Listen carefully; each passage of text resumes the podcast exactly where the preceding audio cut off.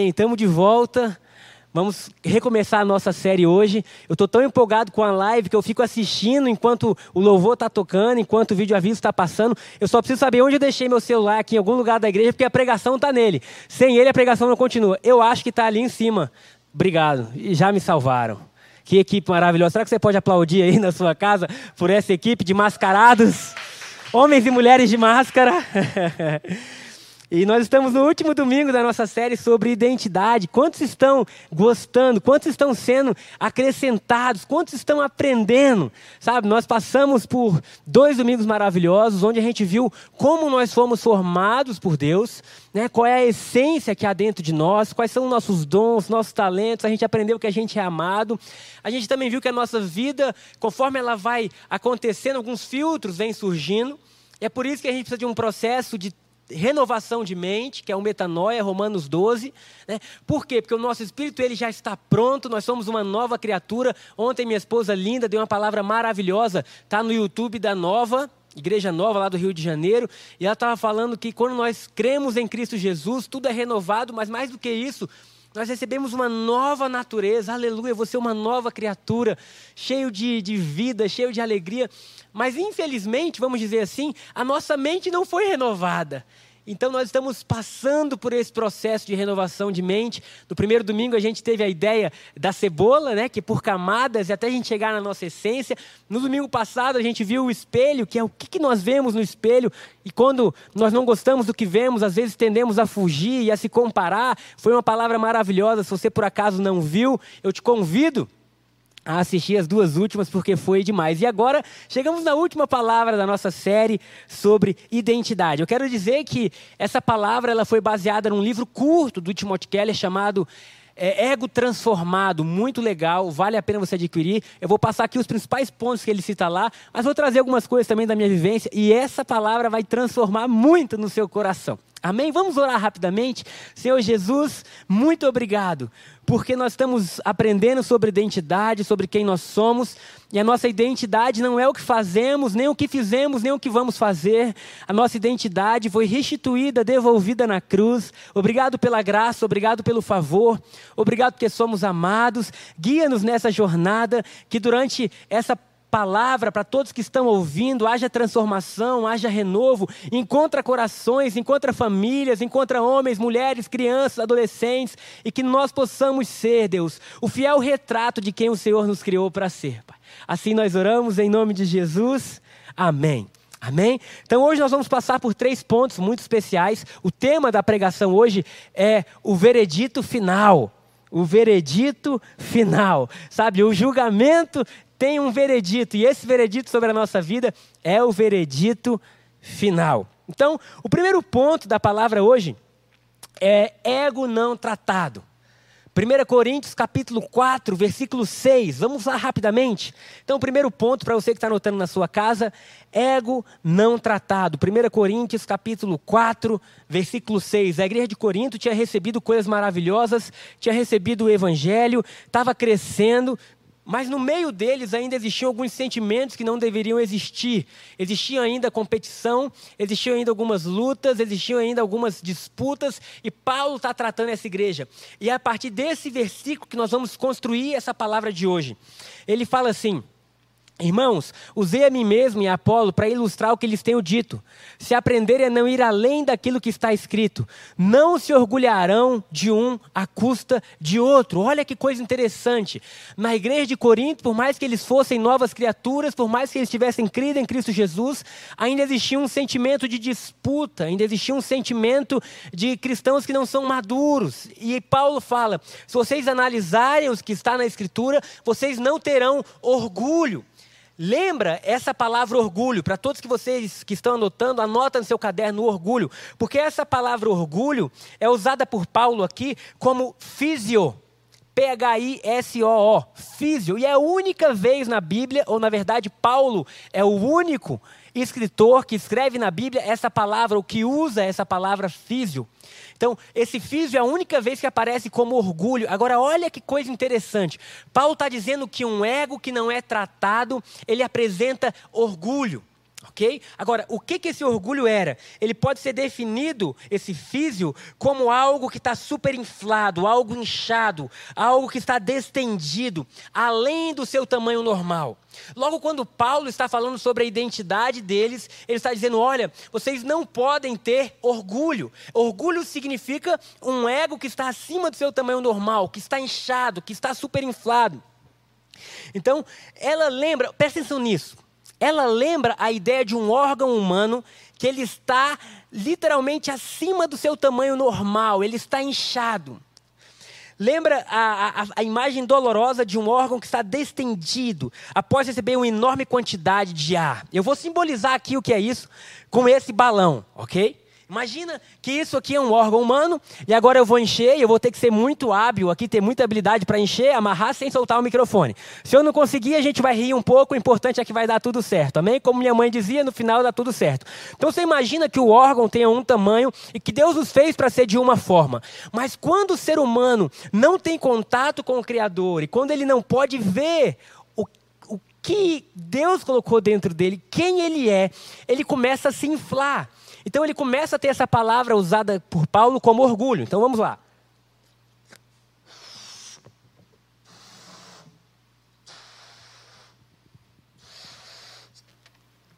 Vou encher, vou encher um pouco mais só para mostrar como alguns estão. Acho que tá bom, senão vai estourar antes do tempo. Então o que, que acontece? Obrigado, Dudu. Estava com saudade de você, meu amigo. Então o que acontece? Imagina um órgão que está inchado. Então imagina isso, Paulo dizendo para aquela igreja: vocês estão mais ou menos assim. Vocês estão competindo quem é de Apolo, quem é de Paulo, sabe quem é de Pedro, e esse não é o evangelho. Agora, existem quatro características que decorrem dessa palavra. Prepara aí para você anotar. A primeira delas é que ela é vazia. O ego sem Deus se torna vazio. Ele pode estar inchado mas se você olhar dentro dele, não há nada que possa preencher. E a caminhada sem Deus, imagina que o ser humano ele foi feito imagem e semelhança de Deus, como nós vimos na primeira sessão, na primeira aula, e é quase uma aula, a primeira ministração. E quando ele se distanciou de Deus, algo dentro dele foi perdido. O homem perdeu sua origem, o homem perdeu a sua segurança, o homem perdeu o seu pai, sua fonte. E a partir daí ele tenta novamente se preencher com algumas coisas, mas tudo que ele tenta é pequeno perto do tamanho do Deus, aleluia, que ele tinha desde o início.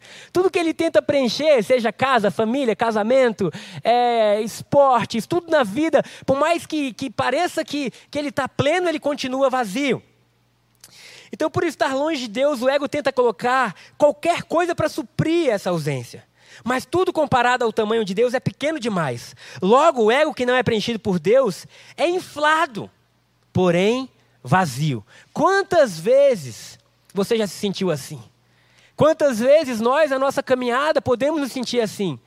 Eu quero deixar bem claro que esse não é um sentimento de quem não conhece a Cristo. Paulo estava escrevendo para a igreja que conhecia, mas que por algum motivo não permitiu ter a sua identidade tratada, a sua identidade renovada. E Paulo está dizendo: vocês estão inflados, mas vocês estão vazios.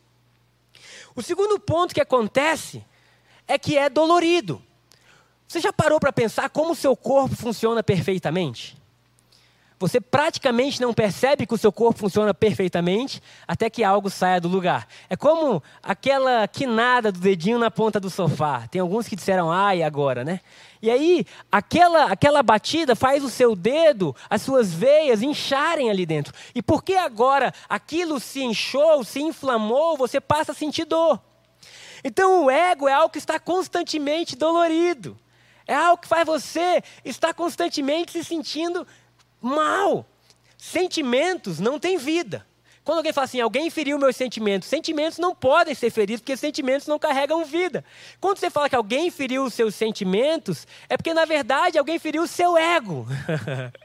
Sabe, você não está assim, puxa, a pessoa feriu meu sentimento, a pessoa feriu o seu ego. E o ego, quando não é tratado, ele é constantemente dodói. Ele é constantemente dolorido. Ele está constantemente chamando atenção para ele. Eu fico observando meus filhos, e todo mundo que tem filho pequeno sabe como eles querem atenção o tempo inteiro, desde crianças. Eles estão assim, papai, olha para mim, papai, olha não sei o quê. Hoje de manhã, antes de vir para cá, o Pedro encheu uma mala de roupas de, de, dos bonecos, dos brinquedos que ele tem. Eu falei, onde você vai, meu filho? Ele falou, eu vou viajar com a minha família. você quer ir comigo, papai? Eu comecei a rir, pensando como eles têm esse desejo de estarem o tempo inteiro sendo abraçados, sabe? E isso é algo de Deus na nossa infância. Porque a criança foi feita para ser abraçada, protegida, para ter o, o, o, suprimento ali emocional. Mas quando nós crescemos sem ter o que nós precisamos, nós somos uma geração de dodóis. E hoje a gente vive algo que qualquer um pode escrever o que quiser, falar o que quiser. E muitas vezes a gente expõe só o que nos dói. Sabe? E constantemente doloridos. Eu já me vi assim algumas vezes da minha vida. Eu sabia que não eram as pessoas, eu sabia que não eram os lugares que eu estava indo, eu sabia que eu estava inflamado. Agora, como isso cura? Ok? Fica comigo, eu vou dar mais dois pontos sobre como é o nosso ego não tratado, talvez você se encaixe neles, e depois nós vamos ver como nós somos tratados pelo Evangelho. Vocês estão empolgados comigo? Será que tem alguém aqui dentro da igreja empolgado que está trabalhando? Amém. O pessoal aqui está mais empolgado que quem está em casa, hein? Vamos lá. Então, dolorido. Nós somos quando não somos tratados, estamos constantemente doloridos. Então, assim é o ego não tratado. Ele vive chamando atenção para si mesmo. Ele quer a atenção de tudo e todos. Nosso ego, quando não está em Cristo, dói o tempo todo, ok? A terceira missão, e agora muitos. Qual câmera eu olho agora que eu me perdi? É a do Wesley? Ok. A terceira palavra. Então nós vimos que ele é vazio nós vimos que ele é dolorido. A terceira palavra é que ele é atarefado. Coloque isso aí no seu caderno. Porque o sentimento de estar vazio e dolorido faz a gente querer começar a fazer coisas para ser aceito. E aí nós estamos constantemente realizando missões, não porque nós amamos, mas porque nós queremos de alguma forma preencher aquilo que está faltando. E nós enchemos a nossa agenda de coisas, sabe? Nós estamos realizando, realizando, realizando. A gente não consegue parar, a gente não consegue descansar, porque o nosso ego chama, o nosso ego clama atenção, e nós estamos fazendo coisas não por prazer, mas pelo desejo de que alguém veja e pelo desejo de que alguém curta. E Deus está dizendo: ei, eu quero tirar vocês disso, porque eu não quero uma igreja atarefada, eu quero um povo apaixonado. É muito diferente nós estarmos atarefados e apaixonados. Sabe, durante boa parte das nossas vidas, nós corremos atrás de coisas que não fazem o menor sentido só porque a gente quer ser aceito. E o problema é que quanto mais atarefados nós estamos e quanto menos satisfeitos estamos, mais o orgulho vai nos levar à comparação. E a comparação, ela é terrível. Ela é terrível porque ela destrói. Agora, eu vou continuar falando. Olha essa frase do C.S. Lewis. Porque o orgulho, esqueci de falar essa frase, o orgulho vai te levar à comparação e à competição. Agora, olha que lindo que C.S. Lewis fala. Competitividade é o que se acha no âmago do orgulho. Porque agora, por não estar satisfeito comigo, com quem eu sou, eu quero competir com você. Por não estar satisfeito com aquilo que eu estou construindo na minha vida, eu passo a olhar ao lado e eu passo a querer ver quem está construindo algo diferente, eu passo a me comparar e eu passo a competir. Agora, o orgulho, essa é outra frase dele não se satisfaz em ter uma coisa. Você já percebeu que se o seu coração não for tratado, você pode ter o mundo inteiro e mesmo assim ser insatisfeito? C.S. Lewis fala: o orgulho não se satisfaz em ter uma coisa, mas em tê-la em quantidade maior que os outros. E é isso que estava acontecendo na igreja de Corinto, uma igreja que tinha dons, uma igreja que tinha mover de Deus, mas agora eles estavam dizendo: eu tenho Apolo, eu tenho Paulo, e eles estavam competindo entre si um ego não tratado, um ser, uma identidade não tratada, vai te levar para longe do seu chamado. Como nós vimos domingo passado, a sua corrida é única. Sabe, no livro Timothy Keller fala sobre Madonna e como ela fala assim: Eu não sei o que acontece comigo, mas eu nunca estou satisfeita com a minha última vitória. É como se eu sempre tivesse que provar algo mais para alguém. Queridos do céu, a Madonna, imagina a gente. sempre competindo, sempre tentando, sempre uma ânsia, sempre se mantendo atarefada, porque o ego não tratado não vai permitir você descansar. É como se sempre houvesse algo mais a ser feito. Vocês têm ideia que depois que Jesus morreu na cruz, ele se assentou e descansou e prometeu descanso a todo aquele que nele crê? Aleluia, glória a Deus por isso. Chegamos então na última, na última característica de um ego não tratado.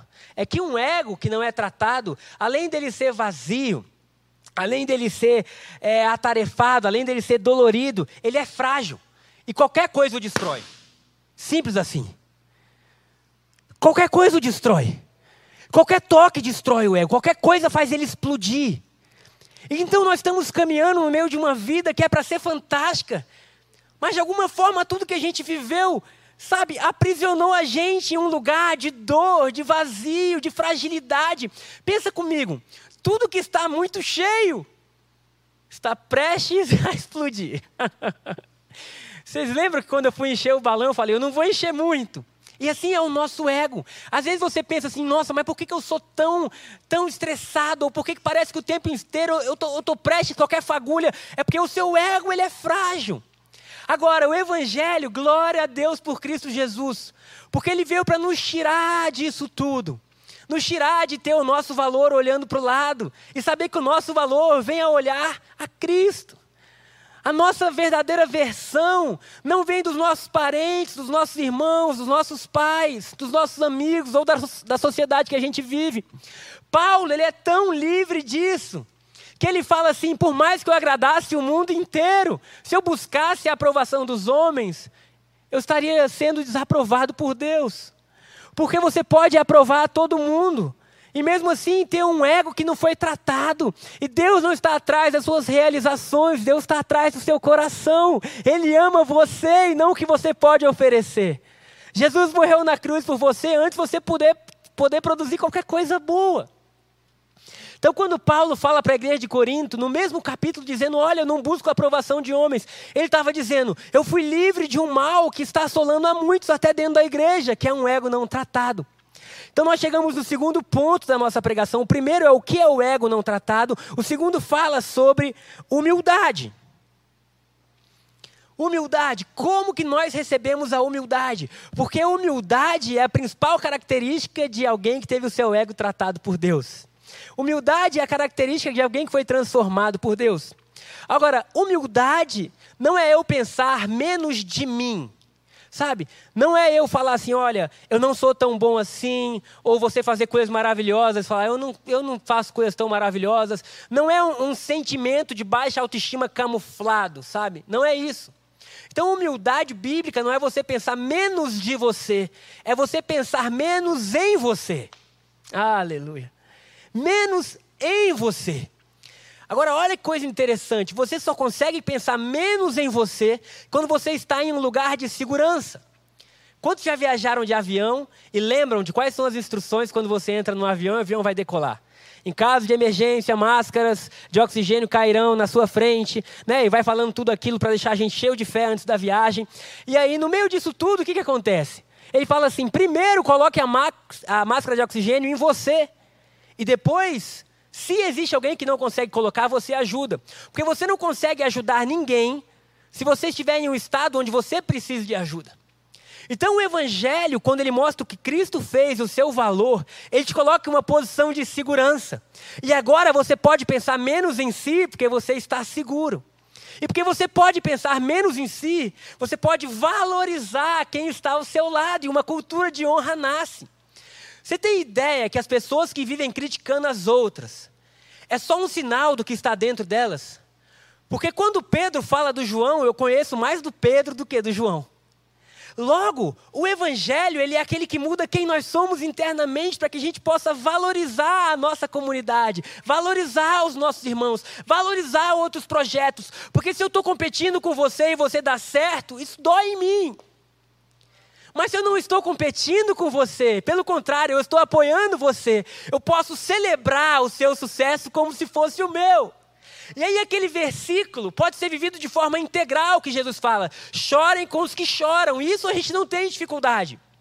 Porque de alguma forma o nosso coração, ele, ele se compadece daqueles que estão passando lutas. E a gente tem mais facilidade de chorar com os que choram. Mas nós vamos viver a segunda parte do versículo que diz: se alegre com aqueles que estão alegres. Aleluia. Aleluia. Porque às vezes é mais fácil você ajudar o que está necessitado do que você celebrar o que deu certo. Se os seus olhos não estiverem em Cristo, se a humildade do Evangelho não estiver em você, você nunca vai conseguir se alegrar com o que se alegra. Meu Deus!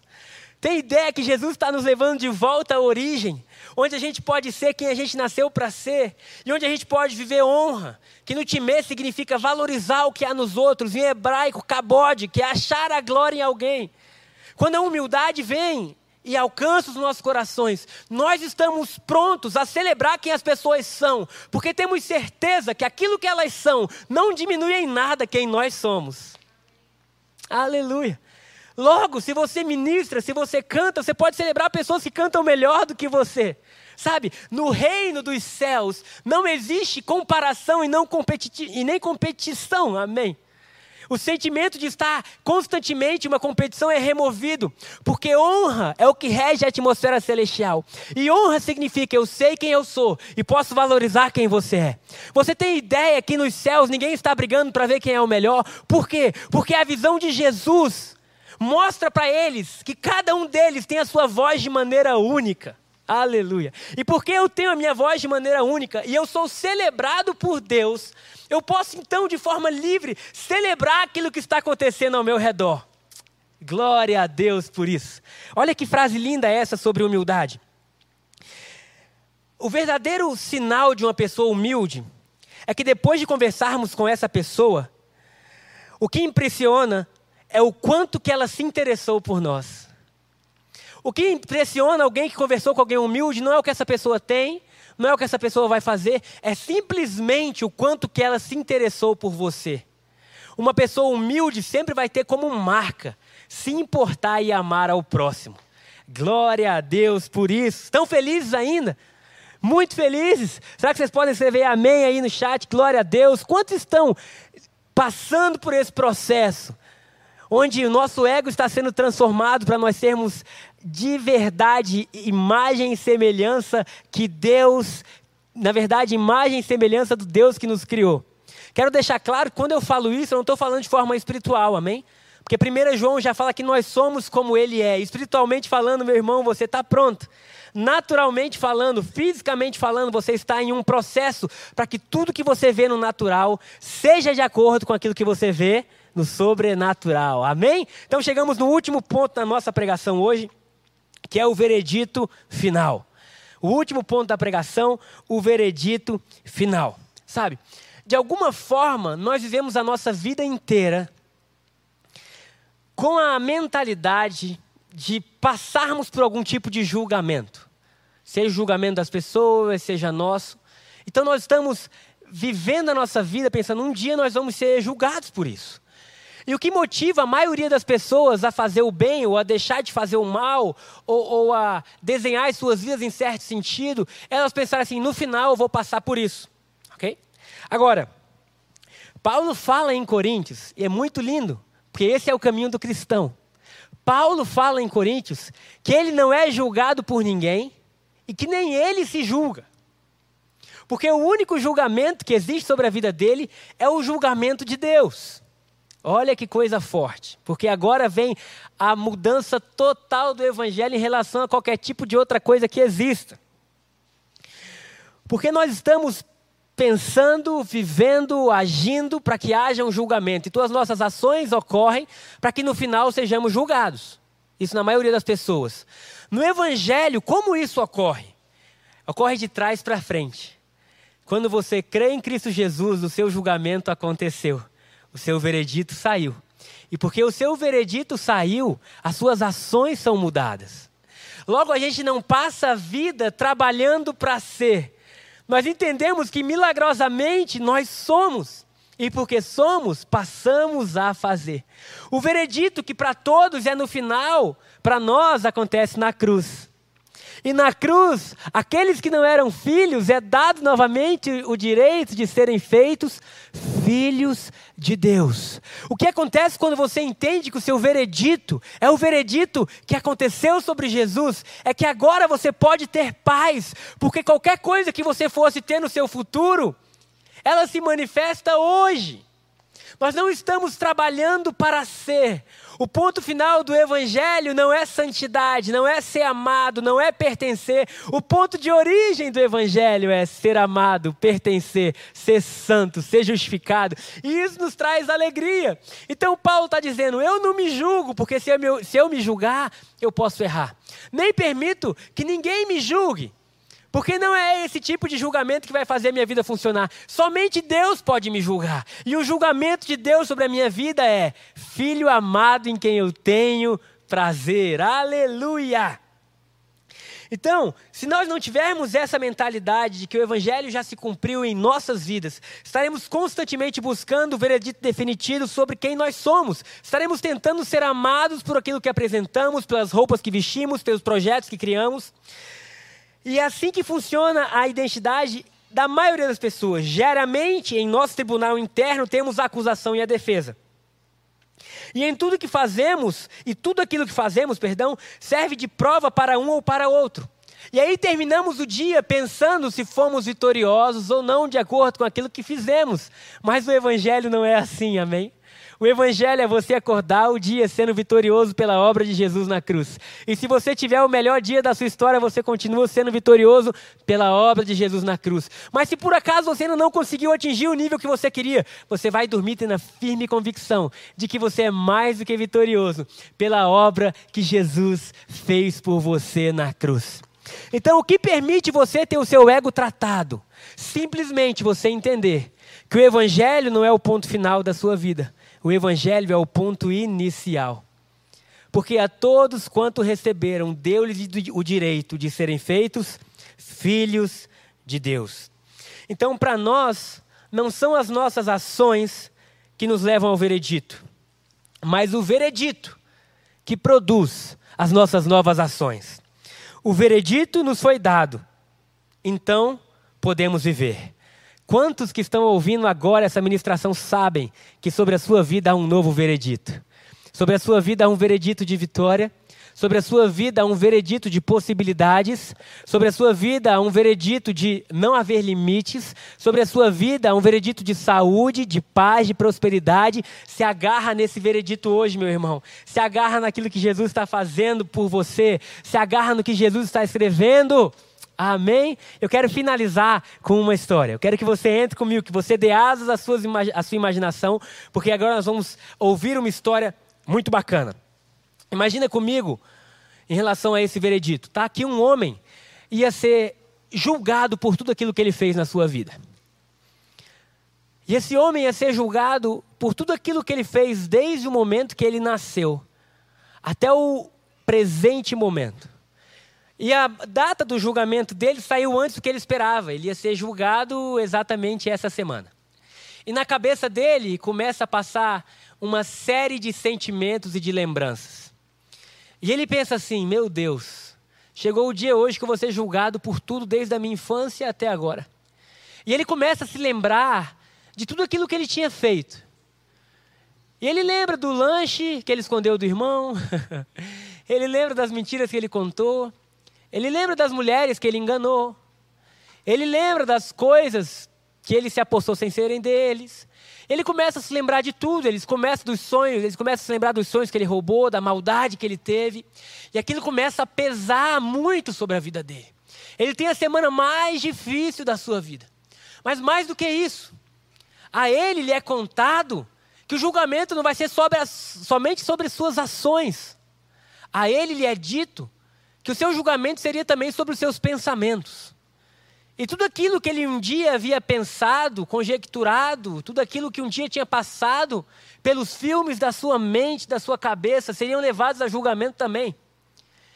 Ele então desiste de qualquer possibilidade que ele pudesse ter e ele pensa assim: agora realmente a minha vida acabou. Esse julgamento definiria como seriam os próximos anos, e ele está certo que não haveria próximos anos, porque ele seria condenado. E ele passa a semana debaixo de muita dor. Alguns de seus amigos comentam com ele de um grande advogado que era bom, que era muito bom. E perguntam se esse homem não gostaria de conhecer esse advogado. Ao que ele diz: Não tenho esperança nenhuma, vou conhecer esse advogado.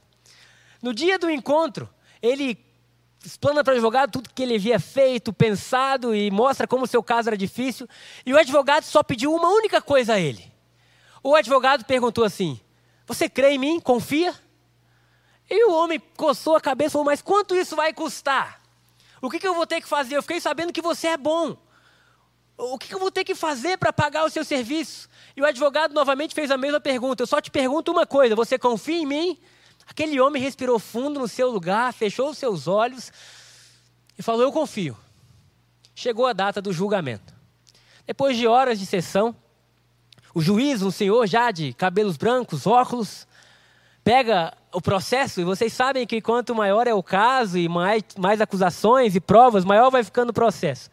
Eu imagino que o processo desse homem era muito grande, mas o juiz passou o processo inteiro e chegou na folha de sentença. O juiz ajeitou os seus olhos na cabeça, depois de ter lido todos os crimes, aquele homem estava no tribunal convicto de que não existia mais solução. Ele estava convicto de que a sentença que seria proferida seria a sentença de morte, porque era exatamente isso que ele merecia. Ele merecia pagar pelos seus erros, pagar pelo que tinha feito de errado. Toda a esperança havia sido dissipada do coração daquele homem. E ele passa a olhar o juiz, e o juiz começa a ler o relatório. E ele fala: Ok, sentença tal, e quando ele começa a ler, é, a sentença é proferida dizendo que sobre todos os crimes, toda a maldade, todos os erros cometidos desde a infância até agora, todo o roubo, toda morte, toda defraudação, toda mentira, tudo aquilo que este homem fez, todos os pensamentos desse homem, a sentença é: já não há condenação alguma.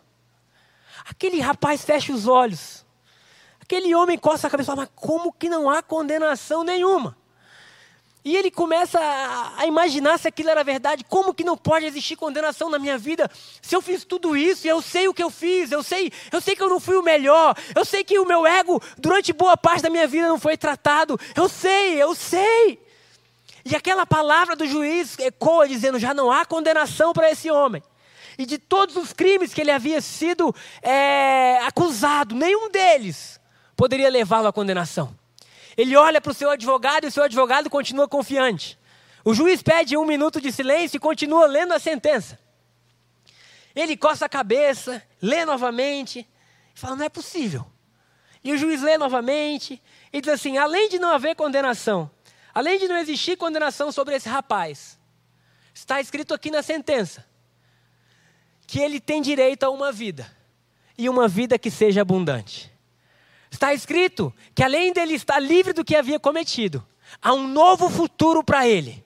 O homem, quando escuta aquilo, abaixa sua cabeça e fala: Eu não sou digno disso. Eu merecia a morte. Sabe, durante toda a minha vida eu carreguei o pior que um ser humano podia carregar. E no dia do meu julgamento, eu, eu ouço que não há condenação e que existe para mim um novo futuro. Existem coisas que eu nunca imaginei sonhar. Existem coisas que os meus pais não puderam dar, que eu trabalhei a vida inteira e que eu jamais conseguiria conquistar. E o juiz termina a sentença dizendo: Esse é o veredito final. Aquele homem em lágrimas corre para o seu advogado e diz: O que é que você fez? O advogado mostra para ele da mão furada e diz: Eu paguei por você. Aquele homem diz: Meu Deus, você pagou por mim. Mas como que agora eu, eu, eu, tenho tantas coisas? Porque você pagou por mim, já seria maravilhoso, mas eu tenho acesso a tantas coisas agora. E o advogado diz: tudo aquilo que é meu, eu resolvi compartilhar com você também. Tudo aquilo que eu tenho direito, eu resolvi compartilhar. Eu paguei a sua dívida, mas mais do que isso, eu resolvi compartilhar com você aquilo que era direito meu. Aquele homem incrédulo sem palavras, faz a pergunta que qualquer ser humano em um estado mínimo de juízo faria: Por quê? Por quê? Você nem me conhecia tão bem. Por quê? O advogado olha no fundo do olho daquele homem e diz a frase mais importante da história: Porque eu te amo. Porque eu te amo. Queridos, essa é a frase que justifica tudo que Jesus fez por nós na cruz. Essa é a frase que justifica Romanos 8:1 que diz: "Já não há condenação para aqueles que estão em Cristo. De todos os nossos erros, não há nenhum que possa é, definir o nosso futuro. Nós não podemos ser lançados no cárcere espiritual e nem no cárcere eterno por nenhum dos nossos erros, porque nenhum deles tem poder para nos destruir. Continuando, Colossenses 2,14 fala que o escrito de dívida que era contra nós foi colocado na cruz. Aleluia. Romanos, perdão, João capítulo 10, versículo 10 diz que Jesus veio para que nós tivéssemos vida e vida em abundância. Nessa última palavra sobre identidade, eu quero te dizer: você tem apenas dois destinos que você pode escolher. Um é viver o que você podia, produzir o que você produzia e esperar o veredito. O outro é saber o que você fez, viveu, mas se render e confiar no advogado. 1 João fala que ele é o nosso bom advogado. E crer que o advogado não é só bom, ele é maravilhoso. Crer que o advogado morreu a nossa morte para que nós pudéssemos viver a sua vida. Nesse mesmo versículo, perdão, nesse mesmo capítulo de Coríntios que nós lemos, Paulo grita para eles dizendo: O que, vocês estão imaginando? Paulo é de vocês, Apolo é de vocês, os anjos são de vocês, o presente é de vocês, o futuro é de vocês, a vida é de vocês, o mundo Deus deu a vocês. E eu quero convidar você a hoje, nessa manhã, se colocar de pé aí onde você está. E acreditar no trabalho que só Jesus pode fazer por você. Quando você acreditar nesse trabalho, seu interior vai ser mudado. Em um processo como uma dança, ele vai te conduzir lentamente a deixar o ego não tratado para trás e a te levar ao melhor estágio da sua vida. Como nós vimos no domingo passado, o princípio judaico que fala aquilo que eu sou hoje não tem nada a ver com o que eu serei amanhã. Nós estamos em um contínuo processo de transformação, até que a excelência, a beleza de Cristo seja visto em cada um de nós. Eu quero te convidar nessa manhã a abrir mão do seu velho homem, do seu passado, e você acreditar no amor de Jesus por você. E talvez você esteja vivendo e ouvindo coisas que são maravilhosas demais. A graça realmente é um escândalo. E você vai perguntar por quê? Eu quero que você escute Jesus dizendo para você nessa manhã: Porque eu te amo. Porque eu te amo. Se você está na sua casa, corre agora, pega a sua santa ceia. Nós vamos ceiar, depois nós vamos adorar novamente. E eu quero perguntar a você: você recebe sua nova identidade? Você recebe o perdão dos seus pecados? Você recebe o perdão dos seus erros? Quantos podem dizer amém? Quantos podem dar glória a Deus? Eu preciso da Santa Ceia. Samuel, obrigado. Aqui está a prova. Qual eu olho agora, gente? Aqui? Aqui. Aqui está a prova de que nós somos feitos novas criaturas. Esse sangue nos deu nova vida, nova identidade. Hoje, na primeira música do louvor, nós cantamos que fomos adotados. Aleluia. Perdoados, sarados. Não viva a sua vida como se você tivesse que pagar uma dívida. Você foi perdoado, muito amado, justificado. Não viva a sua vida como se você dependesse do valor que as pessoas dão a você. Viva consciente de que o maior valor que um dia podia lhe ser dado já te foi concedido na cruz. Onde a cruz foi a grande prova, Deus dizendo: Eu te amo.